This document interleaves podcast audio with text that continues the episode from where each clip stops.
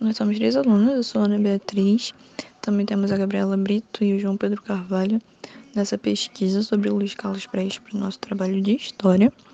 E nós resolvemos entrevistar a Zoia por ela ser filha do Luiz Carlos Prestes e pensarmos que não há maneira melhor de saber sobre a vida dele de verdade do que bebendo da própria fonte, que é a filha dele contar essa história. Ela viveu o exílio com ele e ela sabe melhor do que ninguém de muitas coisas que por vezes não são ditas em jornais. E aí nós resolvemos perguntar essas coisas para ela. E eu espero que vocês aproveitem essa entrevista com os fatos históricos e pessoais de Zoya Prestes e Luiz Carlos Prestes. Fundado em março de 1922, o Partido Comunista Brasileiro tinha como objetivo promover a revolução proletária no Brasil e conquistar o poder político para fazer a transição do sistema capitalista para o socialista.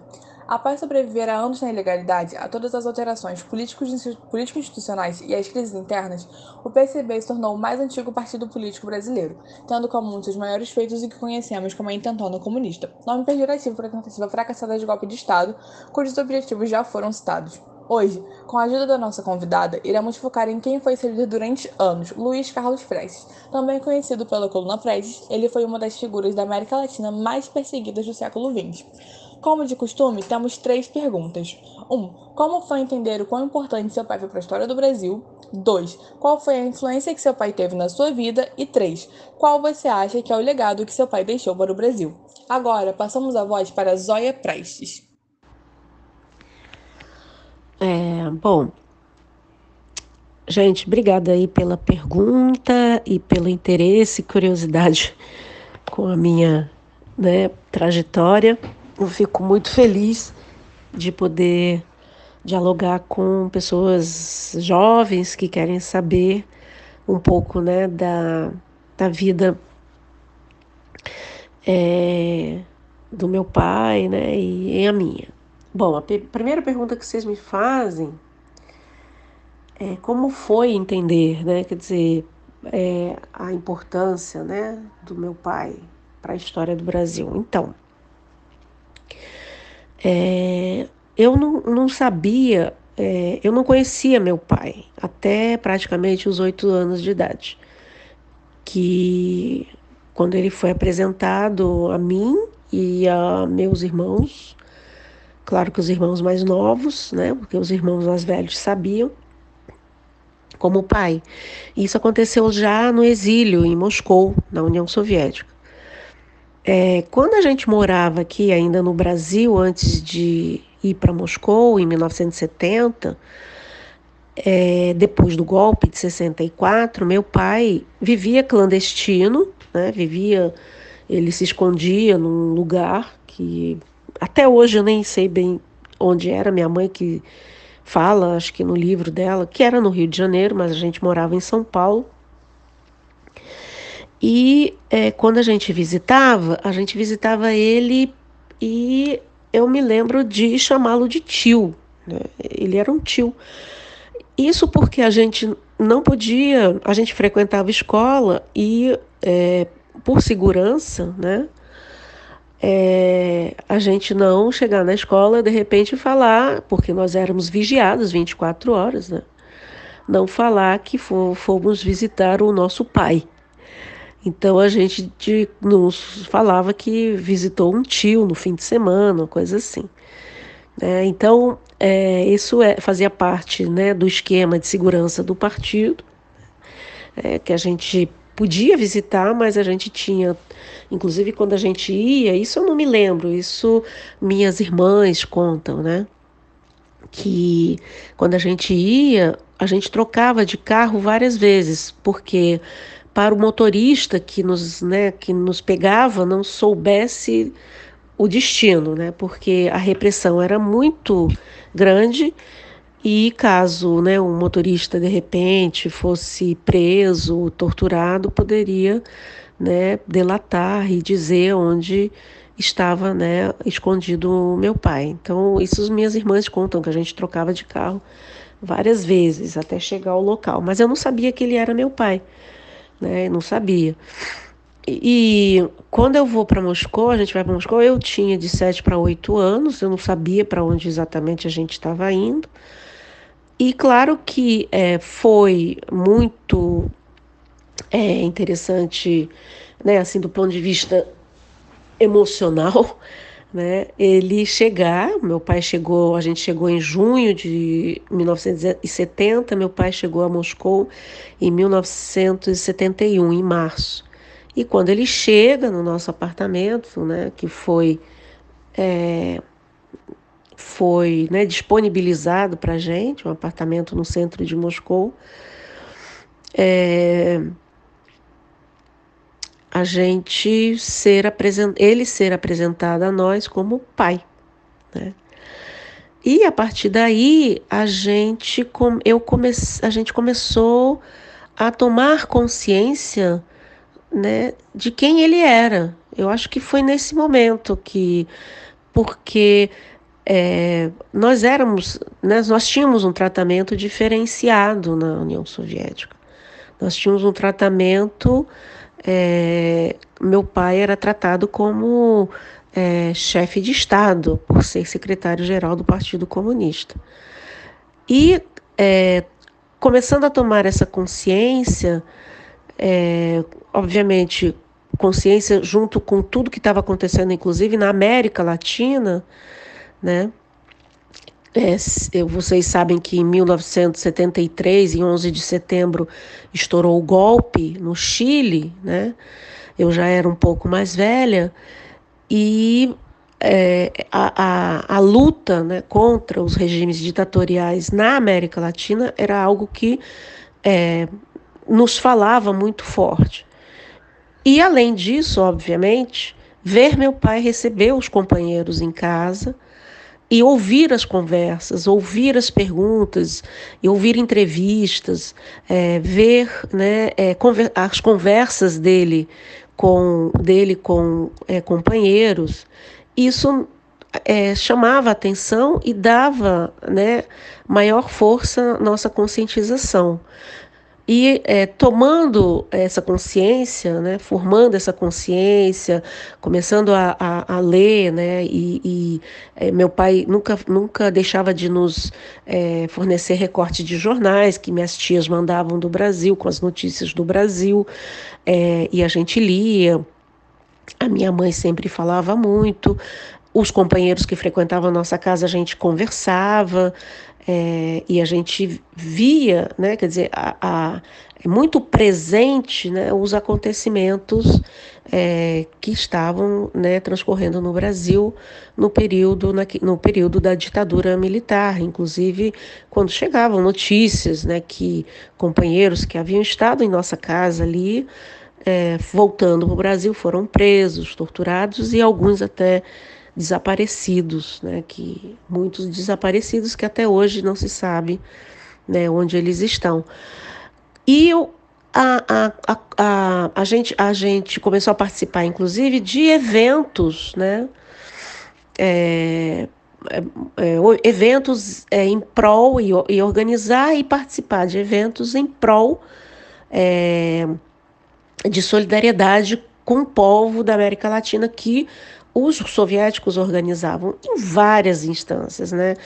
Por nós sermos né, adolescentes na época ainda, eu com 15, 14 anos, né, 13 anos, é, a gente eh, lançava também, organizava nas escolas, em vários lugares nós éramos chamados. E logo depois surgiu a ideia de a gente organizar um conjunto de, de música de protesto. É, eu, e meus uma irmã e dois irmãos. E esse conjunto que a gente deu o nome de Saci Pererê, a gente é, se apresentava nesses eventos. Então, além de toda uma, uma parte né, é, de, de é, solidariedade, a gente arrecadava também fundos para o partido, para a luta contra o regime ditatorial. Então, eu acho que é, é, a, a, consciência da importância do meu pai veio junto com a consciência da luta contra a ditadura militar no, no, no Brasil. Eu acho que isso aconteceu de uma forma muito é, ligada, muito, é, é muito é, singular, de uma certa forma, para cada um, claro, eu posso falar por mim, mas de uma forma, de uma forma muito unida, né? Então, a, a, ao mesmo tempo que eu, eu conheço o meu pai, acontece a minha, a minha, a minha, o meu interesse, minha curiosidade de saber quem ele é, é, quem ele, né, é, o que, que ele fez, por que, que esse tratamento né, de, de, é, né, de, de, de, receber diariamente pessoas, pessoas querendo entrevistar, ele dando entrevista, ele viajando, fazendo é, reuniões e tudo, e ao mesmo tempo a gente se envolvendo na, na luta né, é, de solidariedade e de uma luta contra né, a ditadura é, militar na América Latina. Então não era só contra do Brasil, né? É, e aí o vocês me perguntam como que foi a influência do meu pai na minha vida. Olha, é, a convivência com meu pai, é, eu convivi praticamente 20 anos com meu pai. Eu, eu conheci ele com oito, eu, é, ele faleceu, eu tinha 28 anos, né? Agora, era uma pessoa muito reservada, era uma pessoa que é, não se envolvia muito né, com a nossa, o nosso dia a dia, o nosso cotidiano. Isso era sempre muito mais a minha mãe, né? a minha mãe, Maria do Carmo Ribeiro, que na verdade o nome, tem o nome de Altamira Rodrigues Sobral. Né? E é, então, assim, mas a influência, eu acho, que teve na minha vida é de não, é, não perder a esperança, né, de lutar por uma sociedade é, socialmente justa. Né? Então, acho que essa é uma, uma das influências é, mais marcantes que a gente é, aprende é, lendo a, a, a história, é, percebendo a importância dele né, desde né, a juventude, quando ele faz a coluna Prestes, né, que uma das marchas, uma das maiores marchas né, é, é, do, da história né, do mundo né, pelo Brasil, quando ele, ele nos narrava é, é histórias da coluna, ele fazia questão de nos contar as histórias da coluna, ele nos, ele nos sentava e contava as histórias da, é, da coluna né, Prestes, isso eu me lembro muito bem e a luta dele permanente, né, pelo Brasil, pelo povo brasileiro, em defesa do povo brasileiro, em defesa de um país mais justo, né, democrático. Então, é, essa, essa influência eu não posso negar. E claro que isso vem junto com é, esse estudo, né, de é, uma, uma, um estudo da própria história é, do Brasil, que na verdade é, se junta, né? quer dizer, na verdade ela se confunde com a própria história do meu pai, que praticamente atravessou né, o, o, o século XX, né? porque ele nasce em 1898 e morre em 1990, né, em março de 90. Então a influência dele foi é, muito, muito grande nesse sentido de é, nunca desistir de, de, de lutar. É, e um exemplo disso, para mim, marcante na minha vida, foi quando ele, é, depois da anistia, retorna ao Brasil e é, ele, como, como, como secretário-geral, percebe que o Partido Comunista, que ele liderou durante muito tempo, mais de 40 anos, né? É, mais de 60 anos, na verdade, é, tinha tomado rumos é, completamente diferentes daqueles que deveriam ser defendidos em prol de um governo popular, né, é, pelo, pelo, é, pelo, pela justiça social. E o partido estava numa, é, num direcionamento muito mais, é, digamos, é, pequeno burguês, né?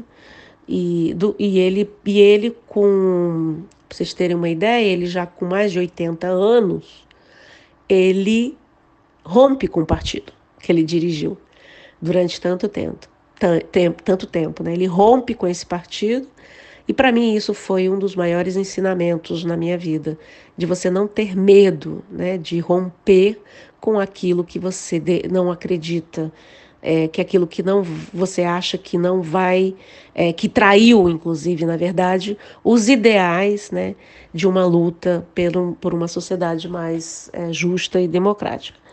Né? E revolucionária, né? uma luta revolucionária, ele sempre falava isso. Né? E ele, no final da vida dele, ele falava, eu sou um comunista é, realmente, autenticamente revolucionário, porque ele começa a denominar os outros de traidores mesmo, né? dessa é, ideia né, principal. É... E eu acho que aqui já, né, nesse depoimento aqui, eu já falei um pouco desse, desse legado, né? Eu acho que o maior legado que o meu pai deixou foi essa esperança de sempre acreditar na luta, de sempre lutar e não ter medo de lutar, né? de, de enfrentar os poderosos, é, de enfrentar a, a, a, né? os, os, os pequenos burgueses, né? enfrentar os patrões, né? e acreditar que a revolução é possível. Eu acho que é isso. Mas isso não se faz dia no, da, do dia para a noite e isso não se faz sem você formar pessoas conscientes né, é, da sua condição. É, da sua condição, é, conscientes de que a sua condição ela pode melhorar e que ela melhora só na luta, né, na luta e é, na é, na formação é, política, então no coletivo, né, e no coletivo. É, não pode deixar de pensar, deixar de pensar individualmente e pensar coletivamente em prol de uma sociedade é, é né, muito mais é, de uma sociedade que possa, é, na verdade, ser né, em prol de demandas populares, de demandas do povo, né? contra preconceitos, a favor da, da, né, da igualdade. É, em, em, a igualdade de todos, contra a exploração, é, né, dos, do, exploração do, do, do, de, um, de, um, ser humano é, pelo, pelo outro, contra a acumulação das riquezas, e, é contra né, a, a, a essa. É, é a, a, a, apropriação do trabalho, né? Então, assim, de é, cada um, né, por sua é, possibilidade e a cada um por sua necessidade. Essa é um, um esse é um dos lemas é, do, de uma sociedade verdadeiramente comunista.